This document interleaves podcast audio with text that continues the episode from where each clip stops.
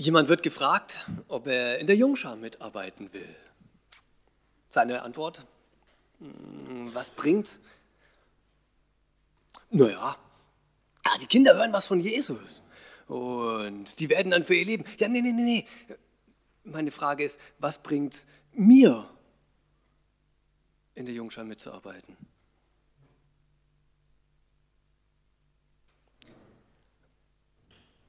Löst bei mir ein bisschen Kopfschütteln aus oder so ein bisschen, ähm, bin ich nicht so gewohnt. Aber es gibt einen Pubertären, der murrt und vor sich hinschimpft. Ach, so eine blöde Schule, das gibt's ja gar nicht. Unser Lehrer, die Schule will, dass wir alles im Kopf rechnen. Was bringt mir das, dass ich Kopf rechnen kann? Ich habe ein Handy, da ist ein Taschenrechner drauf. Der kriegt das viel schneller und fehlerfreier hin. Es lohnt sich gar nicht erst, damit anzufangen.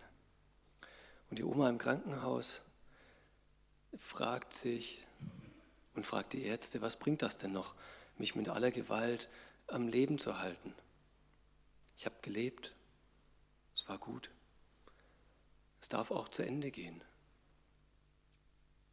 Und so kann man, glaube ich, ganz, ganz viele Menschen fragen und davon ganz vielen Menschen hören diese Frage, was, was bringt mir das denn eigentlich? Was bringt es mir? Und manchmal, manchmal stellt man diese Frage auch, äh, auch an den Glauben. Was bringt das denn, heute Morgen hier im Gottesdienst zu sitzen? Was bringt mir das denn, an Jesus zu glauben? Den Jungschalern, wenn die fragen, äh, dann sagt man oder sage ich denen oft, ah, mega cool, mit Jesus unterwegs zu sein, weil das einer ist, der, der ist immer für dich da.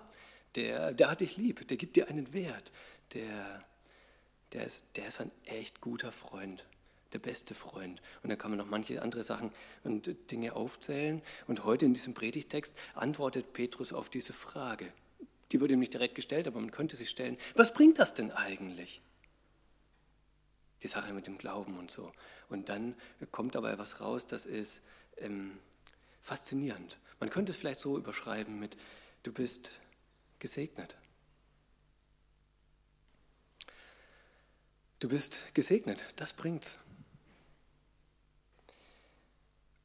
Was haben wir an Jesus? Oder was würde uns fehlen, wenn wir Jesus gerade nicht haben? Und dann kommt ganz, ganz viel. Ich lese mal den ersten Teil, nur den ersten Vers, Vers 3 aus Epheser 1. Gelobt sei Gott, der Vater unseres Herrn Jesus Christus, der uns gesegnet hat mit allem geistlichen Segen im Himmel durch Christus. Mit allem geistlichen Segen durch Christus. In Jesus haben wir alles, was man sich irgendwie nur an, an Segen vorstellen kann, alles, was der Himmel zu bieten hat, das steckt in, in Jesus Christus drin. Da könnte man sich fragen, ja gut, das klingt ja zwar schön und nett, aber Segen ist so ein nicht ganz so einfaches Wort. Man, man weiß nicht ganz genau, was ist denn damit gemeint, denn es hat ganz viele Facetten. Im Alten Testament werden viele verschiedene Dinge aufgezählt. Da geht es dann um, um Land, um Raum, Enkel, Kinder, um möglichst viel Besitz, Reichtum, auch um Macht eine Machtposition zu haben, um Erfolg zu haben. Und werden ganz, ganz viele verschiedene Sachen aufgezählt. Das passiert so im Neuen Testament nicht mehr ganz so, sondern was hier passiert, ähm, Paulus zählt auch Sachen auf, aber die sind nochmal irgendwie ganz anders einzusortieren. Und er hängt sie auf an diesem kleinen Wörtchen denn. Und jetzt kommt ähm, in den nächsten Versen im Prinzip ein Satz, ein, ein ja, im Deutschen kriegt man das nicht hin, in einem Satz, im Griechischen sind vielleicht ähm, auch noch manche Pünktchen äh, gewesen, aber letztendlich ein, ein ganz, ganz dichter Text. Und ich probiere mal vier kleine Punkte, äh, es an, an, vier Punkten deutlich werden zu lassen, was denn dieser Segen Gottes, den wir, mit dem wir gesegnet sind durch Christus, was der denn ähm, bringt. Erwählung, Erlösung, Erbe und versiegelt. Das sind die Worte, die, die Paulus wählt. Und es geht immer los mit einem, in ihm haben wir, und jetzt beim ersten Punkt eben, Erwählung.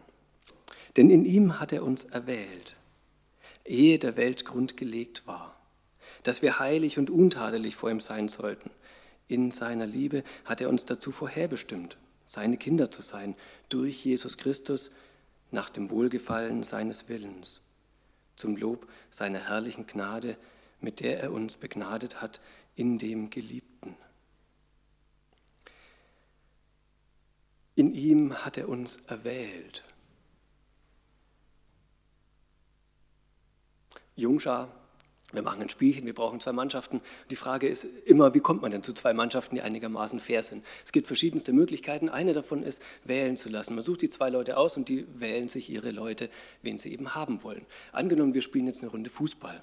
Dann ist für den allerersten, der anfängt, sieht man an seinem Gesicht, öfter mal die Frage, oh, wen soll ich denn jetzt tatsächlich als erstes wählen? Eigentlich würde ich den Max wählen, weil das ein richtig guter Fußballspieler ist. Und den in seinem Team zu haben, das ist, dann hat man schon fast gewonnen. Aber ich will nicht nur den Max, ich will eigentlich den Linus, weil der Linus, das ist ja eigentlich mein bester Freund. Und mit dem will ich doch in einer Mannschaft sein. Jetzt darf ich aber erstmal nur einen aussuchen. Dann kommt der andere dran. Und wenn der mir jetzt den anderen wegschnappt, was mache ich denn dann?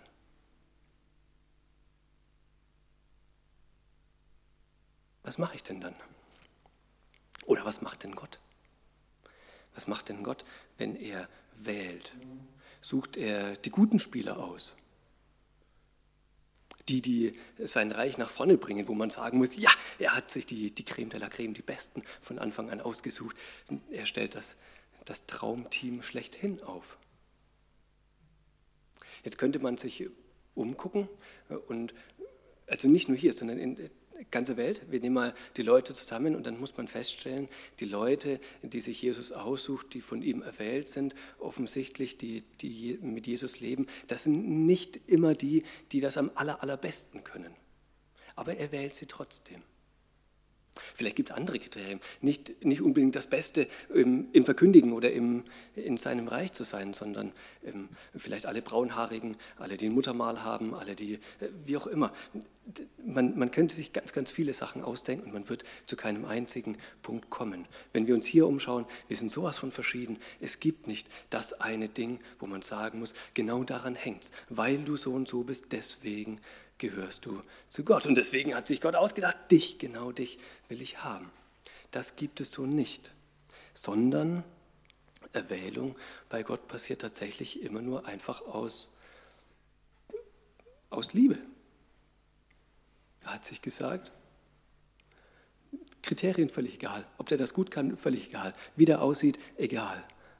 Ich mag den einfach. Und weil ich ihn mag, deswegen soll er zu mir gehören. Deswegen gehört er zu mir. Seine freie Wahl besteht einfach nur aus Liebe. Ich gehöre zu ihm einfach, weil er mich liebt. Und dann kann ich mich nicht hinstellen und sagen, naja, Gott hat schon recht, dass er mich ausgesucht hat. Er hat sich eben die besten, nee, das, das, geht nicht. Ich kann mich nicht selber auf die Schulter klopfen oder die ähm, schnalzen lassen. Das geht nicht. Das kann keiner von uns. Sondern man kann sich nur hinstellen und sagen, danke, dass du mich lieb hast und mich in deinem Team haben wolltest. Und es müssten bei ganz vielen Leuten, oder zumindest ist das bei den Jugendlichen oft so, dass man dann im Jugendkreis anfängt und sagt, ja, aber jetzt warte mal. Wenn er mich auswählt, aber meine Nachbarn eben nicht, hat er den denn dann nicht lieb? Oder was ist denn dann mit dem? Was ist denn mit den anderen, die offensichtlich nicht erwählt sind, also nicht an Jesus glauben, nicht mit ihm unterwegs sind? Was machen wir denn dann mit denen? Ja, kann man sich darüber streiten, man kann viel darüber nachdenken, man kann ganz viel damit machen. Paulus macht es anders. Er streitet nicht, er, er lobt. Er stellt sich hin und sagt, ich kann ja nichts machen. Ich kann nur Gott Danke sagen.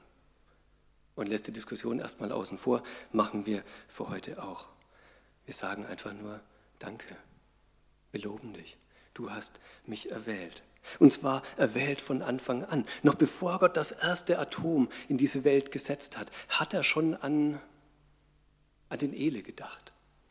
Und sie gedacht, oh ja, den Ele, den will ich mal haben. Eines Tages wird es soweit sein, dann ist er hier und der wird zu mir gehören. Den will ich nämlich bei mir haben.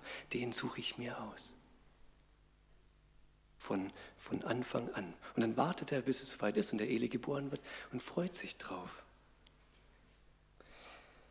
Und es ist nicht ganz gewöhnlich, sage ich mal, sondern man könnte sich auch vorstellen, dass es eher so ist wie, wie meine Beziehung zu einem Ameisenhaufen. Der wimmelt vor vielen Ameisen. Den habe ich nicht gemacht, da ist großer Unterschied. Aber ich bin von völlig anderer Art und Natur ähm, als eine Ameise. Und ich habe zu keiner einzigen von denen irgendeine Beziehung, sondern freue mich, dass es Ameisen gibt, wenn sie nicht in meinem Garten sind. Und ähm, Jetzt könnte man meinen, wenn sich Gott diese Welt anschaut, dann könnte ich es ihn eigentlich kalt lassen. Was macht denn jetzt diese eine einzige einzelne Ameise da?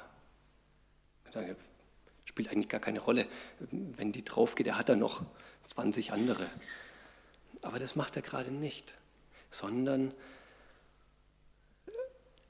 er will eben sich um genau diese Einzelne und den Nachbarn von der Ameise, gerade um die will er sich kümmern und kümmert sich auch. Die hat er nämlich ausgesucht. Dich.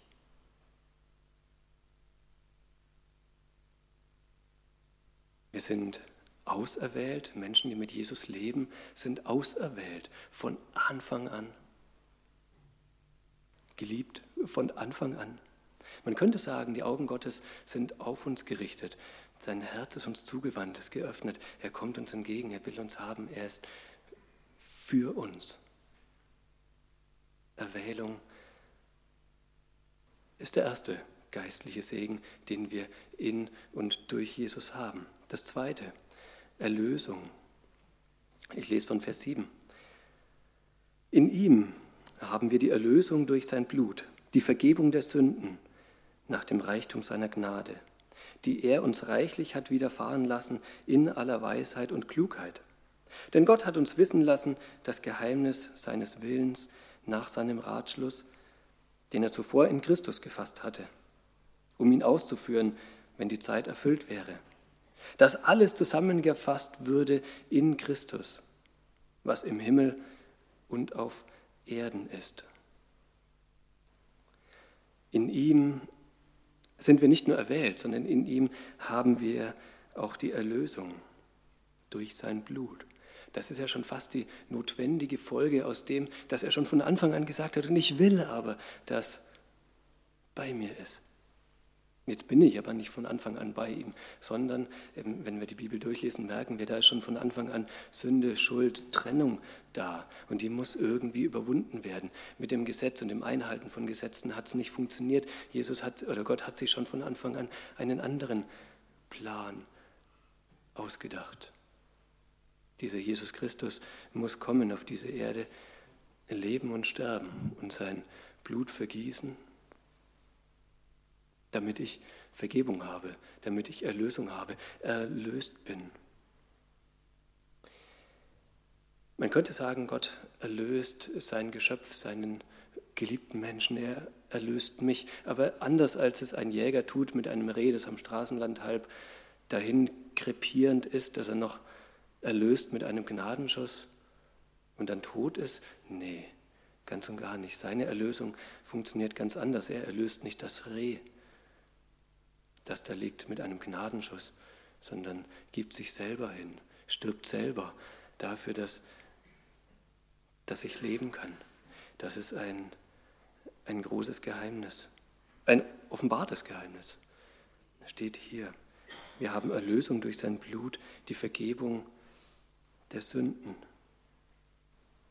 Das Verhältnis zwischen Gott und mir ist wieder in Ordnung gebracht. Es war nicht in Ordnung, es war nicht gut, jetzt ist es wieder gut. Nicht, weil ich gut bin, gar nicht, sondern weil Jesus das für mich getan hat. Was kann ich machen? Dankbar sein. Ihn loben. Mehr geht nicht. Es kommt ja nicht von mir aus. Das macht ja er selber.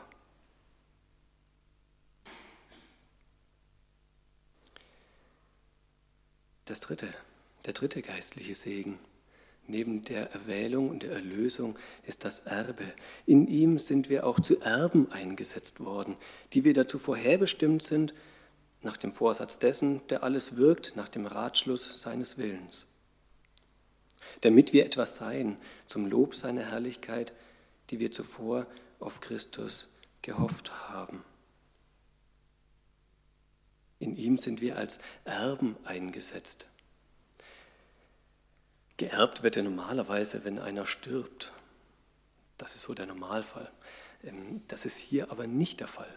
Und das wäre auch ziemlich, das wäre nicht gut, wenn das so wäre, wenn Gott erstmal sterben muss, damit wir etwas erben und wir dann sein, sein Geschäft, seine Aufgabe weiterführen. Gott ist dann nicht mehr da und wir machen einfach weiter an seiner Stelle. Nee, das ist glücklicherweise nicht so, sondern der Vergleichspunkt ist ein ganz anderer. Was wir erben, ist seinen, könnte man sagen, seinen Besitz. Wir werden eingesetzt wir bekommen seine, seine Rechte übertragen. Das kann ich von mir aus überhaupt nie und nimmer erarbeiten. Das wird nicht funktionieren. Zugang zum Vater zu bekommen, Vergebung, ewiges Leben, den Heiligen Geist in uns. Das, das kann ich von mir aus alles nicht produzieren. Das geht nicht. Ich werde einfach eingesetzt von Gott und bekomme das als ein, ein Erbe. Er sagt, hier, guck mal, ich schenke dir das.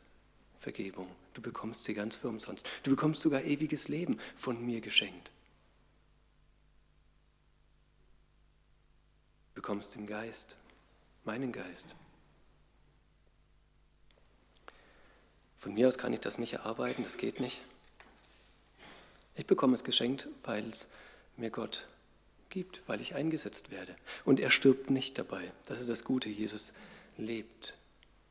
Das ist ganz anders als bei unserem Erben. Vielleicht könnte man sich vorstellen, ein König mit seiner Frau und seinem kleinen Kind, ein Baby, vielleicht ein knappes Jahr alt, ist unterwegs, ähm, macht einen, einen Ausritt und wird überfallen, brutal überfallen, werden zusammengeschlagen. Ähm, der Besitz, das, was sie gerade haben, die Kutsche und Pferde und sowas, werden gestohlen. Und auch das kleine Baby ähm, ist auf einmal weg. Man weiß nicht, wo es hin ist. Es ist einfach fort. König, Königin ähm, haben blaue Flecken, werden verarztet von Leuten, die dann vorbeikommen. Ähm, denen geht es gar nicht gut, weil sie geschlagen wurden, aber auch, weil ihr, ihr geliebtes kleines Kind nicht mehr da ist. Sie schicken ihre Soldaten, davon haben sie ja ganz schön viele, durch die Gegend, kämmen das ganze Land durch, suchen nach diesem Baby, das man eigentlich finden müsste, weil es ähm, hinten am Nacken ein, ein Muttermal hat, eine auffällige Stelle, an der müsste man das eigentlich erkennen. Das ist das Baby der Königsfamilie. Was passiert? Es wird nicht gefunden, dieses kleine Baby. Und dann Jahre, Jahrzehnte später wird ein Räuber dahin gerichtet. Er soll hingerichtet werden, steht schon am Galgen. Und man hatte sich zur Aufgabe gemacht, jeden, den man irgendwie durch die Gegend oder in die Finger bekommt, mal schön gucken, hatte da hinten was. Und dann passiert tatsächlich, dieser eine Räuber, der da steht, hat da hinten ein Muttermal. Dann schreit er, egal, dem kann man nicht umbringen, das ist doch der Königssohn. Und dann helle Aufregung in diesem ganzen Land. Der König wird gerufen, er kommt her, schaut sich das an, umarmt diesen Räuber, bringt ihn ins Schloss, wäscht ihn, pflegt ihn, umhegt ihn, dieses kleine na, Baby stimmt ja nicht mehr, ist ja inzwischen schon älter. Diesen Räuber stimmt aber ja auch nicht mehr. Oder stimmt das schon noch? Diesen Prinzen, den umhegt er und pflegt er. Sagt ihm, was er denn eigentlich ist und wer er ist. Der, der Junge hatte davon keine Ahnung. Das Einzige, was er weiß, ja, er hat ganz schön viel angestellt in seinem Leben. Er ist tatsächlich ein Räuber und er hätte eigentlich den Tod auch verdient. Er wird aber nicht dahin gerichtet, sondern sein, sein Vater, der König, pflegt ihn, lässt ihn pflegen und erklärt ihm liebevoll alles, was er, was er wissen soll. Und es dauert eine ganze Weile, bis er das versteht in seinem Kopf, bis er das mitbekommt. Und deswegen, weil er das nicht von Anfang an kapiert, in einer der ersten Nächte wacht er auf oder fängt gar nicht erst an zu schlafen, packt seine Sachen, das, was er hat und was er in das Betttuch reinbekommt. Er stopft so viele Habseligkeiten und wertvollen Gegenstände zusammen, wirft sie sich über die Schulter und klettert durch das Fenster. Er wird dabei erwischt, könnte man sagen. Aber die Diener ähm, gucken ein bisschen seltsam und sagen, hä, was, was bist du denn für einer? Warum klaust du deine eigenen Sachen? Und was ist denn mit dem ganzen Rest, den du da zurücklässt? Du bist, das macht doch gar keinen Sinn. Bleib doch hier, das gehört dir doch schon. Und es dauert eine ganze Weile, bis er versteht, was er denn eigentlich alles hat an diesem König, wer er denn eigentlich ist, der Erbe. Von Anfang an aber nicht von Anfang an im Bewusstsein. Das kommt erst noch. Wir sind eingesetzt zu erben und bekommen ganz schön viel.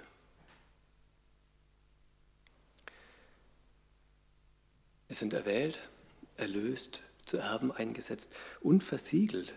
In ihm seid auch ihr, die ihr das Wort der Wahrheit gehört habt, nämlich das Evangelium von eurer Seligkeit.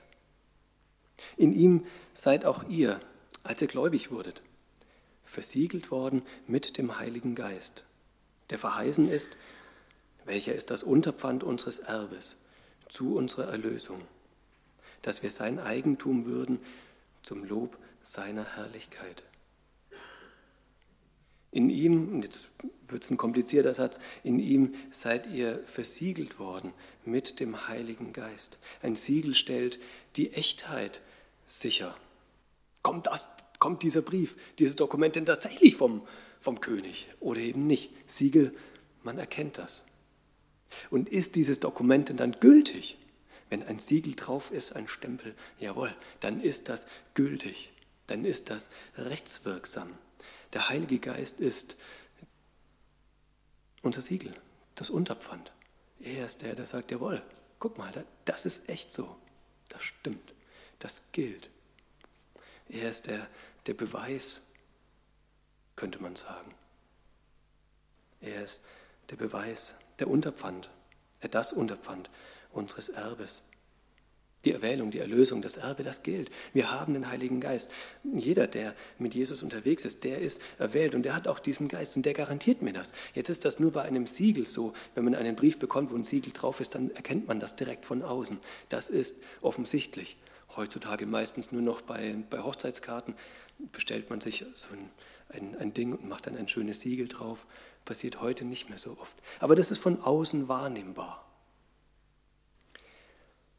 Der Heilige Geist ist leider nicht so wahrnehmbar von außen, dass man jetzt sieht, ah, Iris, die hat den Heiligen Geist. Klar, weil die hat ja hier Ohrringe, daran merkt man das. Das gibt es leider nicht. Es gibt kein Zeichen, nicht mal einen Heiligenschein, den man erkennen würde. Oder den Christen von anderen Christen erkennen würden. Nicht mal das. Und irgendwie doch wieder. Denn wenn ich mich selber angucke, dann merkt man, dann merke ich das bei mir schon immer wieder, dass da etwas ist, was, äh, was offensichtlich nur auf den Heiligen Geist zurückzuführen ist.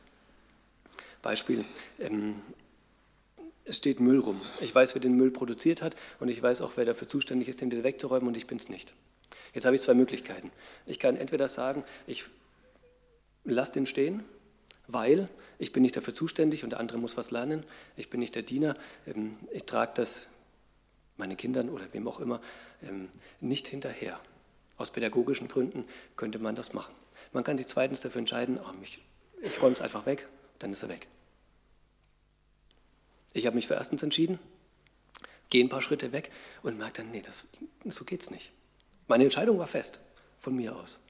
Und dann tut sich irgendwas in meinem Hirn oder in meinem Kopf und ich merke, nee, das war jetzt nicht richtig. Ich soll den wegräumen und dem anderen auch damit eine, eine Last mit wegräumen. Ich habe mich vorher bewusst dagegen entschieden aus pädagogischen Gründen. Nicht, weil ich faul bin und auch nicht, weil ich sonst irgendwas denke, sondern weil ich will, dass der andere auch was lernt. Und merke dann, nee, in dem Fall nicht. Ich glaube nicht, dass das von mir rauskam. Vielleicht war es der Heilige Geist. Ich von mir aus würde sagen, ja, ich kann es nicht beweisen und ihr könnt das auch nicht sehen. Aber manchmal merkt man das an sich selber, dass da etwas ist in einem, das, das einen irgendwie auf Spur bringt. Und manchmal merken das auch andere an einem. Nicht direkt, aber indirekt, wenn man sich eben anders verhält als andere, wenn man nicht mit zum Saufen geht. Oder wenn man dann mitgeht, man eben nicht so viel trinkt, sondern noch Herr seiner Sinne bleibt. Wenn man nicht mitredet, wenn die anderen nur schlecht über andere Leute reden. Wenn man da einen Unterschied macht, wenn man getrost nach vorne blickt, wenn man sterben kann und sagen, ja, ich kann getrost sterben, weil ich weiß, nicht nur ich habe gut gelebt, sondern ich weiß, wo es hingeht. Ich weiß, wie es weitergeht, dass ich mit Jesus zusammen lebe. An ganz vielen Stellen wird für andere Leute merkbar an diesen Christen, da ist doch irgendwas anders. Die haben etwas, was ich nicht habe. Offensichtlich ist es nicht. Da ist es trotzdem. Der Heilige Geist, mit dem wir versiegelt sind, das gilt. Der geistliche Segen, mit dem wir gesegnet sind durch Christus, zeigt sich laut Paulus in diesen vier Dingen. In der Erwählung, der Erlösung, dem Erbe und dem Versiegeltsein. Bei keinem von diesen Sachen kann ich mir auf die Schulter klopfen, kann ich sagen, ja, ich habe es einfach äh, drauf, verdient, ich bin der Bringer. Das kann ich nicht und das kannst du auch nicht. Bei keinem von diesen Sachen, sondern bei allem geht es eigentlich immer nur äh, in ihm, durch ihn haben wir das. Wäre er nicht, hätten wir das auch nicht. Weil er aber, deswegen habe ich. Und es kommt in jedem von diesen Versen, bis auf in einem, Vers 8, da ist es nicht so, aber in allen anderen kommt es raus. Durch ihn haben wir. Er ist der Herr, wir sind gesegnet durch ihn, in ihm erwählt, in ihm sowas. Das kommt in jedem von diesen Versen raus, mit einer kleinen Ausnahme. Das ist geistlicher Segen. Den haben wir, da können wir nichts machen, außer Danke sagen. Ganz am Anfang habe ich gefragt, was bringt es dann? Was bringt mir das? Ganz schön viel. Ganz schön viel. Nichts davon habe ich richtig greifbar in meiner Hand, dass ich dem anderen zeigen kann. Guck mal, hier habe ich einen Stuhl. Den siehst du und auf den kannst du dich hinsetzen. Das habe ich so nicht, kann ich anderen nicht zeigen. Aber ich, ich habe es. Das gilt für mich. Ganz am Anfang habe ich auch hingeschrieben, du bist gesegnet. Wenn man jetzt diesen Text liest, dann stimmt das. Man müsste aber vielleicht äh, die Betonung, äh, weil es ja tatsächlich ja nur um diesen Gott geht, andersrum sagen und sagen, nicht du bist gesegnet und ich bin, ich bin so toll, sondern es liegt eigentlich an Gottes Segen, denn der ist für mich. Aber es geht erstmal um, um Gott und seinen Segen und von dem bekomme ich was ab. Und dann könnte man auch dieses Emoji nehmen. Das hat ja viele Bedeutungen, aber vielleicht auch, ich bin gesegnet. Oder man kann es auch weiterschicken. Du bist gesegnet.